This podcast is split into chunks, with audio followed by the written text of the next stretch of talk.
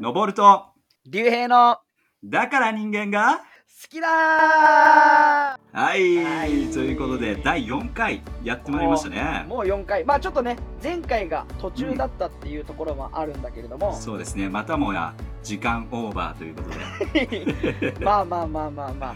ということで、一応あの前このよ第4回は第3回の続きでうん。一応勝海舟について話してましたと。そうですね。でちょっと改めて、えーうん。この、えー自己紹介なんだけれども、はい。今話してる、えーこのガサガサ声のね方が、えー、竜兵、えーサラリーマンをやってます。竜兵です。そして、うん。えーそして僕登ると言いますが僕はですね職業は牧師をやってるんですね。クリスチャンの牧師ですね。は、はいい。でお互いに、えークリスチャン自分もサラリーマンで、えークリスチャン神様をイエス・キリストを信じてるものとして、えーこのラジオでは何を伝えたいかというと、うん。まあ、クリスチャンであるこの2人私たちがえー歴史そして歴史上の人物をはい。クリスチャンとしての角度から見ていって、うん。え今を生きる私たちの人生に、まあ、生きるヒントとか考え方のヒントを得ていこう、まあうん。受け取っていこう、そして後世に残していこうというような、気持ちでちでいきたいと思います。はいはいはい、はいじゃあ前回のうん。話ちょっとまとめてもらうとどういう感じでした？おまとめますか私。は、はい。えっとまあ、前回ね軽く話したのはまず勝海舟というのがどういう人物だったか、うん。えーでまず、えー歴史の教科書で学ぶ人物像と、えーまあ、のぼるさんがね、えっと歴史を好きだから、まあ、いろんな本を読んでいる中で、いや教科書だけでは語れないことがいっぱいあると、うん。まあ、人柄だったり、うん。ね、過去の話だったり、まあはい教科書に書いてないところをちょっとかいつまんで話したっていうのと、うん。あと一番の衝撃だったのはおうまさかの日本で初めてそう。賛美歌を日本語に訳した、そうね。えっと、ガッテン・ディーケさんでしたっけ？はい。はい、ディーケさんと。長崎での出会いがあって。ね下噛みそうですね。ガッテン。ガッテンディーケ。そうだね。はい。その長崎で出会って、は彼がすごく経験なクリスチャンだうん。ということで毎週日曜日に歌ってるこの歌は何なんだと。なんか美しい響きだ、ね、オランダ語を話せる勝海舟からしたらすごく綺麗な響きだな。知ってみたいなっって言って訳したっていうのは決して日本の教科書に書かれることはないだろうというようなはい。内容だったんですがね。うん。前回話したところで言うとそのあれだね、えーまずはアメリカに行きました。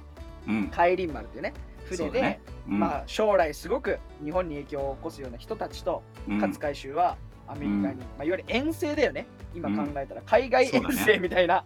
そうですね。えそこで、え教会に参加してえゴッドゴッドと祈ったよと。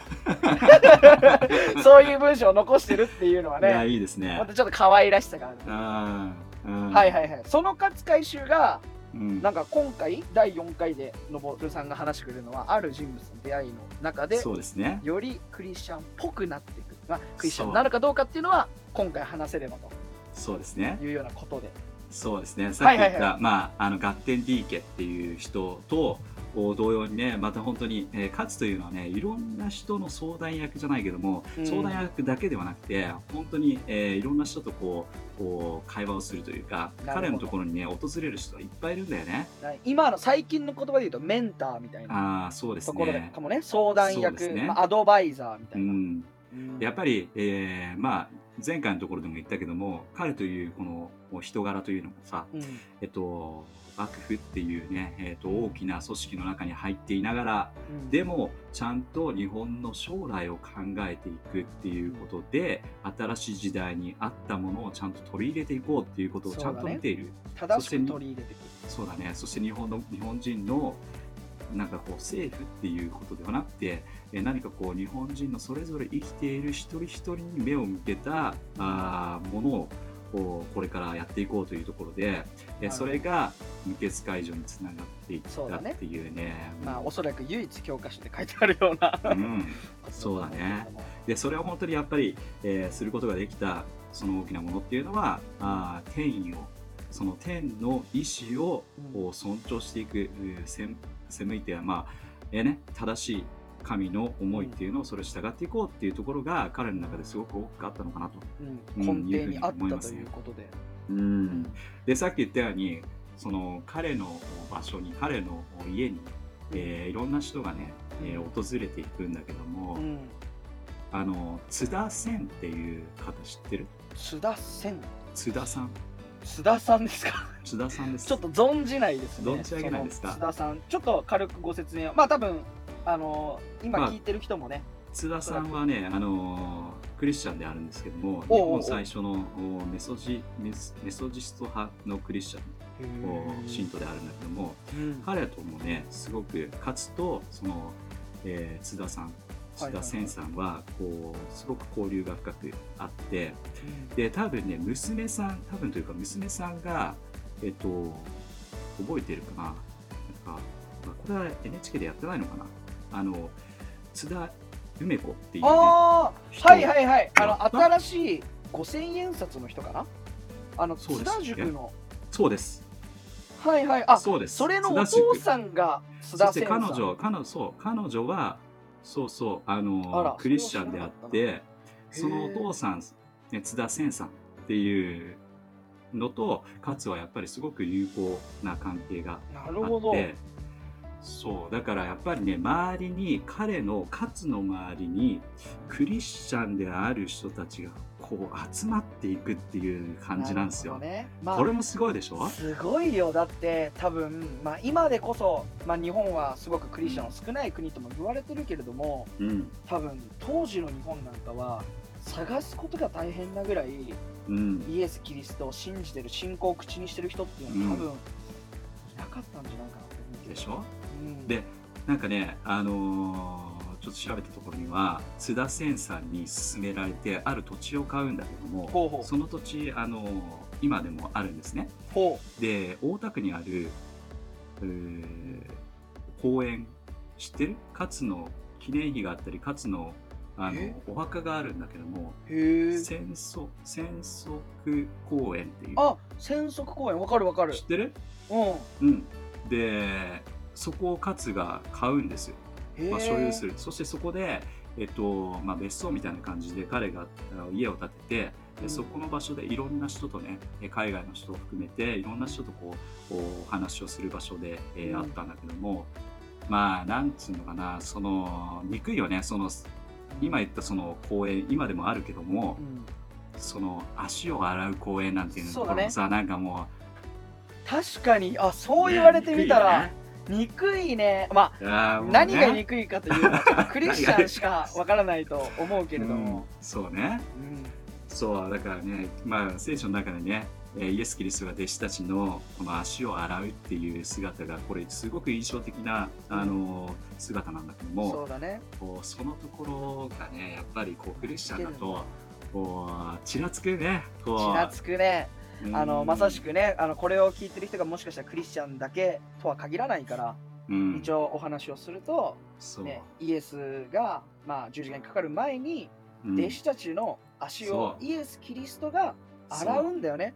一番汚い足を洗うっていうシーンが実はある聖書の中で。うんだからその足を洗うっていう言葉はねそこから来てたりとかもうん。もうするんだけれども、うん。それを公園に名付けたりとか、そうでもさこれが偶然であろうとなかろうと、うんうん。こんだけなんかこうまあたとえねこれが偶然であったとしてもこれ、うん。要は何？これ神様がこう計画したの？みたいな感じのところにもつながっちゃうじゃん、確かに。いやもう偶然であってもいいと思う。偶然であった方が逆にいや神様の働きっていうところにこうんう感じがあの持っていくしそうだね。そして彼のさあそこに今でもあるその公園には勝の記念館というかねうん。博物館もありますし、ああるんだ。うん、でさっき言ったようにお墓もあってそのお墓はね彼が生,、まあ、生きてる時に、えー、とこういうデザインにしてほしいなっていうふうにしてうん。そのままそのデザインのままあーあるんだけどもうん。おそのデザインというかねそれもね勝海舟っていうだけしか書いてなくてなんか本当に肩書きとかそういったものを書いてないんですよ。それも一切書いてないのは彼のおその時の要望で書書かなくていいと。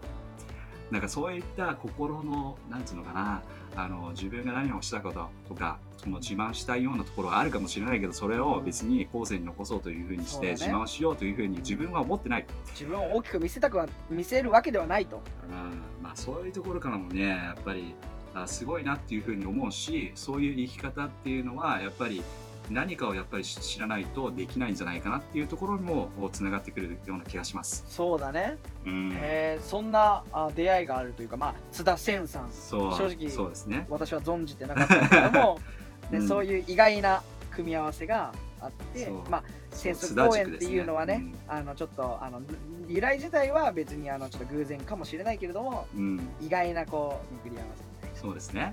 でその後にあのさっき言ったようにガッテン DK 以外にも、うん。ホイットニーさんっていうねあの知ってますか？ホイットニーさん。いっぱいいます、ホイットニーさん。はい。ホイットニーさんちょっといっぱいいそうな名前だよね。う んガッテン DK よりかは珍しくない。そう。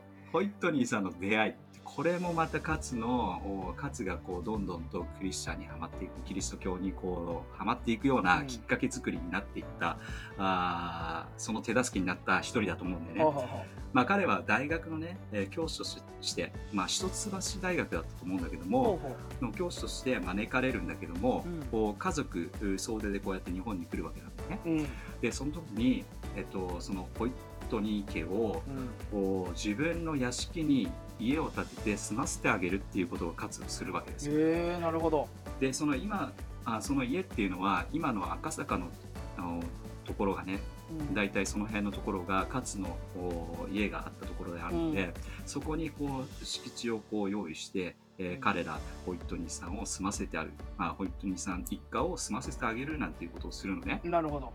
でその勝の子供たちにはもちろん英語をね学ばせるっていうことももちろんそうなんだけども、それと同時に聖書も勉強をしていくっていういうことがあるんですよ。聖書をそこで読む、うん勉強するっていうことをしてたんだ。そうでホイットニーさん言うのも忘れるけどホイットニーさんは本当に、えーガッテン DK みたいにやっぱりすごく熱心なクリスチャンであったんだけども、ほうほこうだから聖書を勉強をね教えて、えー子供たちに教えていくなんていうことがあってう。うん。でそのホイットニーさんの長女そのクララさんっていう人がいるんだけども、クラクララさんはなんと勝の三男の梅太郎さんと結婚するんですよ。ん。へえ。そうなんだ。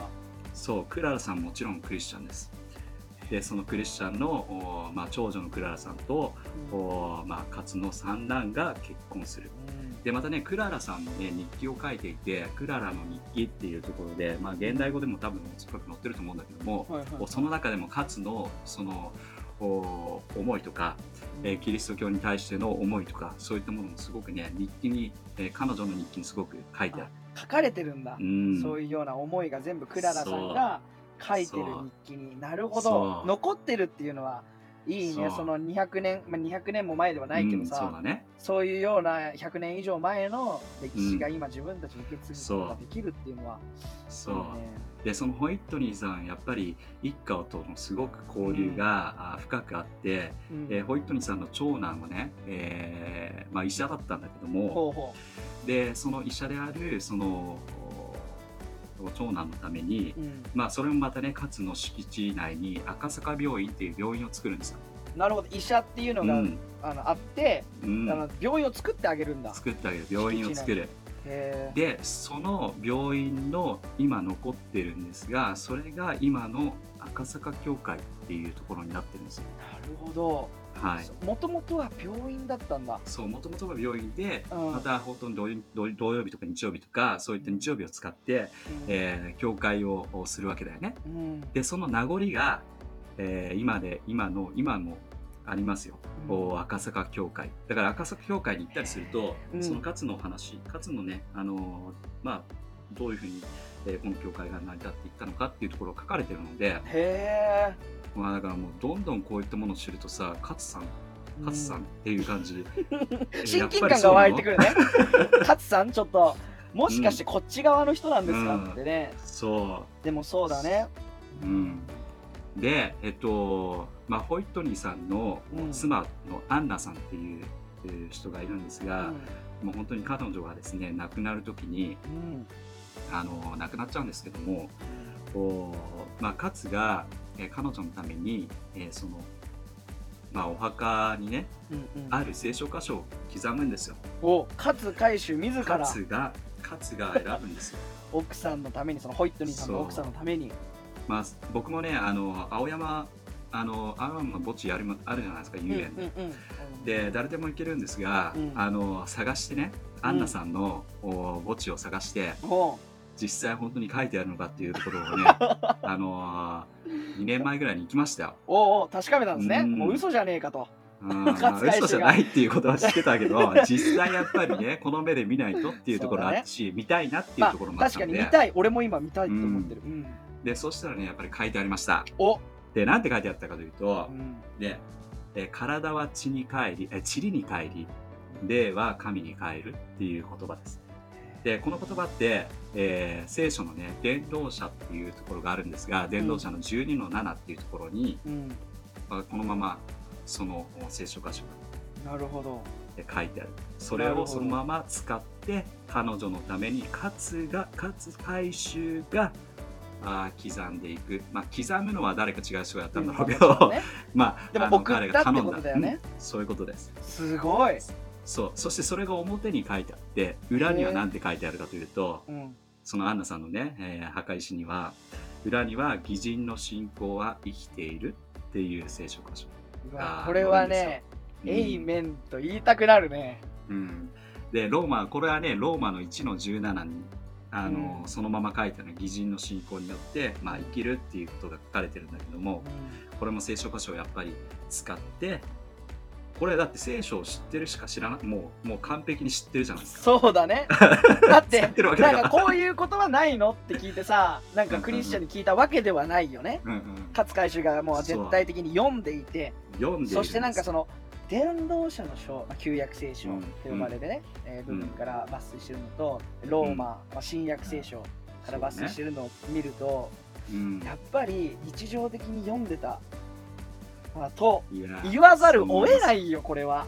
そう思いますよ。はいはいそう。はい。でねあのーまあ勝にも子供たちがいっぱいいるんですが、うん。まあ、勝の長男が亡くなってしまうんですね。はいはいはい。でその亡くなった時に彼は勝海舟はすごくショックを受けてで本当にあの涙を流していくっていうシーンがあるんだけども、こうその中のやっぱりほら子供たちはさ英語を学びそしてまた聖書をねホイットニーさんから教わってるので、うん。多くの方がやっぱりクリスチャンえ神様を信仰してるんですね、うん、うん、なるほど、うん、だからあそこにも宣教師が行ったりして最後のお別れをするというか、うん。あの祈ってあげるっていうところがあるんだけども、こうやっぱりそこにも同じ同時に勝も一緒にいてそして涙を流して一緒に祈ったっていうことがあって。うんなるほど。でその中で勝はね、えー今今この時こそ一番意味深い時だっていうふうに言ってるんですよこの祈ったその瞬間は。へえこれはすごい。これどうですか？これは聞いてる人もうん。まあすごいとしか言えないよね、そのね私たちが教科書で知ってるその勝海舟が、うん、あの実はやっぱりあの信じている。まあさっきも言ったけど公にねすることはあまりなかったかもしれない。もしかして公にしてたんだけどもおいろんな人がねそこを捉えなかったっていうところもあるね。まあまあもちろんそれはあるかもしれないけれども、うん。うん。まあだからそこのところで知らなかったことがいっぱいあるんだけどもでもこれだけね彼の身近にいろんなクリスチャンの人たちが友達がいて友人がいてそしてえーその中で彼もお自分の自分で信仰っていうものをねうん。持っていたっていうことがもう分かっちゃう。分かっちゃった、分かっちゃった。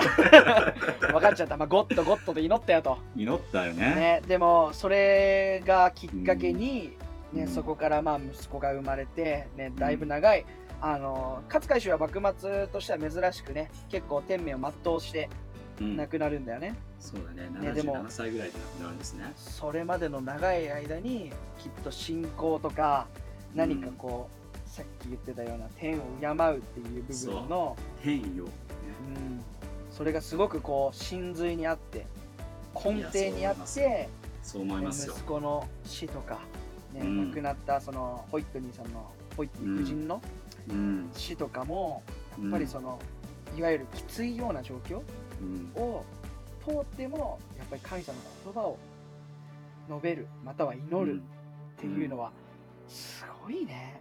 全然知らなかった。うん、だから本当にねこれ事実で起きたことだから、うん。例えばね一橋大学のホイットニー、えー一家はやっぱり一橋大学の教授としてきたので、うんうん。えー一橋大学のホームページなんかに行ったりすると多分そのこと載ってると思うしなるほど。あるいはあのさっき言ったねあの長男のホイットニーさんの長男の医者であったあ彼が、えー、と病院を始めてそしてそこが赤坂教会になりましたっていうね今でも健在するその赤坂教会に行ったりするとおカツのことが載ってるしおだから別にこれはね隠していることでは決してなくてみんながちょっとあんまり知らなかったことではあったりするので、ぜひ興味のある人はねそうやって足を運んで実際に行ってみたりするっていうのもいいと思う。うんうん。まあ、僕も本当にその青山のこう霊園のところに行ってさ、あのその墓石を見てうん。で勝があー送ったその言葉っていうのをちゃんとおこの目で見たのでうん。やっぱり本当に、えーね、彼の本当に心髄の中に、えーこうねまあ、背骨のところにうん。聖書神様イエス・キリストそのイエス・キリストの愛っていうのがね、えーあったんじゃないかなって思いますよ。なるほどいやすごいな、本当に知らなかったし、うん。今、えっと前回と、まあ、今回、うん。勝海舟前編後編とね、2部にわたってあのうん。話をしてきたけれども、今ものすごく勝海舟がねすごく親近感が湧いてる。勝海舟に対して。でしょ、ううん。ん、ね、今度はあそこ行こう。だからあのね。はあの記念館行きましょう。うん。まあ今ね緊急事態でねあれなんですけども、うんうんううんん、あのー勝海舟のね大田区にある、えー記念館に行ってねぜひ一緒に行きたいと思います。そうですね。これを聞いてる人もねあのぜひ興味があったら、あの調べてみて、うん、ね、または本を読んでみて、おーいいと思いまね、すよ。ここでも多分のぼるさんが多分いっぱい話したいこともあるんだろうけど、ね、うん。表面をね、さらっとさらさらっとね。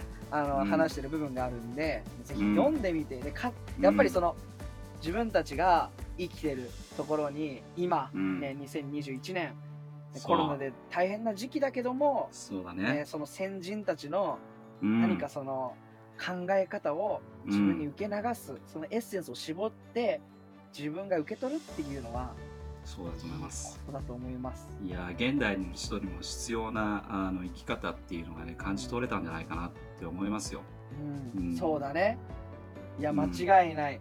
うんやっぱり大きなことを、ね、自分で意識して大きなことをしようっていうことではないのかもしれないけども何か本当に正しいことをしようっていうのは、えー一見簡単そうで難しいことであると思うしでその中で私たちはねどうしても人との関わり合いがあるあるいはさっきも言ったけど組織の中で仕事をしてるっていうのもあるしいろんな期待であったり、えーこれはいい期待もあればちょっとねえー良くない期待もいろいろあったりする中で、うん。この社会のこう波の中で飲まれずに私たちは生きていく上でうんえー、勝つのように、えー偉業を成し遂げる上ではうんやっぱりこの大きなものをいつも見てその天意神様の意図したものをおそれに対して、えー正直に生きていくっていうことをしていくと私たちも、まあ、同じようにねうん大きなあー働きの一部になれることができるんじゃないかなっていうふうに思いますよ。間違いない。もう今、うん完全にまとめましたよ皆さん。うん今のぼるさんがもう時間だと思ってまとめましたよ。そうだ時間ですから時間ですから。でも本当そうだね。いや、のぼるさんが、やっぱこのラジオでは基本的にのぼるさんが、あのー俺たちにこう、受け流してくれる、この過去の歴史上の人物だったり、えーうん歴史上のあ出来事を通してうん受け流してくれる側だけれども、でそののぼるさんも先人から受け流れてるこの意思があって、うん。で自分たちはそれをこう受け取って、やっぱり他の人に流していくっていうのが大事だなって、ね、本当にこう、そうだ。ね。西郷隆盛だってそうだし、ね、第1回第2回とやうん。った知られざる側面、うん。ね。でかつ回収にもそういう知られざる、うん、ね、側面をそうですね。クリスチャンとして切っていったそうですね。うん、その観点かそうですね。まあ本当に皆さんのね、あの力になってくれる、励ましになってくれればいいかなというふうに思いますよ。特にね、はいクリスチャンで、えー聖書を知って神様のために生きたいというふうに思っている人であれば、あこういった人たちも本当にね、もがきながら生きてたんだ。でも本当に正しいことをするために、えー神様にすがって、えー生きていたんだっていうことが理解できると、俺も明日から頑張るぞというふうにね、ぜひなっていただければ、励みになっていただければ、そうだね。なんかいいなというふうに思います。間違いない、うん。でこのじゃあね、ううんちょっとまあ最後にねちょっと話したいなと思うので、この勝海舟が大事にしてたというか、ね、あのきっと生涯を通して読んでいたであろう、まあ、うんしっかりと毎日読んだとは書いてないけど、うん。ね、読んでたであろう聖書っていうのももし興味があるんだったらそうですね。それこの本当に、ポッドキャスト聞いてる人も、ねうん、このポッドキャストを聞き終わったら一度アプリでもね調べれば無料の聖書出てくるん出てできますのでちょっと今日開いてみてもいいかもしれませんということで。うんまあ、最初初めて読むんであればね、うんあのもしかしてビジネスマンであったら信玄とかそういったものから入っていくいくっていうのもいいかもしれないですね。うん信玄だと読みやすいし、えー知恵の書っていうふうに言われてるので、うんえー明日からもね実践できるようなそんな知恵がぱい詰まってるから、いいですね。あのぜひちょっと楽しんで読んでみてほしいはないというふうに思います。じゃあ来週今回の、はい、第来週じゃない。4回は、第とりあえ4回はずこれでおしまいということで。じゃあで次回はですね。第5次回はですねあのーあれですよ。1万円札いきます。お一万円札の人、はい。ちょっとね人が変わっちゃいますけれども、はい。そうですね。まあ、一万円札といえばはい、はい、言っちゃ言っちゃいましたが、まあ、あのーね、あの、新しく一万円札もですね、変わるんですが、まあ、あのーまあ、今の、今のうん福沢諭吉の、おーですね、えー一万円札の福沢諭吉に関して、えーちょっと話していきたいなというふうに思います。まあ、さっきもねちらっとだけ話に出てきたけど帰り馬にね乗ってそうですね。一緒に海外に行ってるというところで、うんまあちょっと福沢諭吉がどういうちょっと側面があったのか歴史に、はい歴史の教科書に書いてない部分を、はいまあち。ょっとのぼるさんの解説のもと聞いていければと思ってます。はい、はい、じゃあ締めてください。あの 閉めてくださいって言って閉まるようなもんではないんですけど、まあ第4回はこれでおしまいということで、はい。じゃあぜひ第5回もね戻ってきてねあの聞いていただけたら幸いでございます。はい。第5回も聞かなくっちゃはい、ありがとうございます。じゃあ皆さん、また、どうもーまたねバイバーイバイバイ。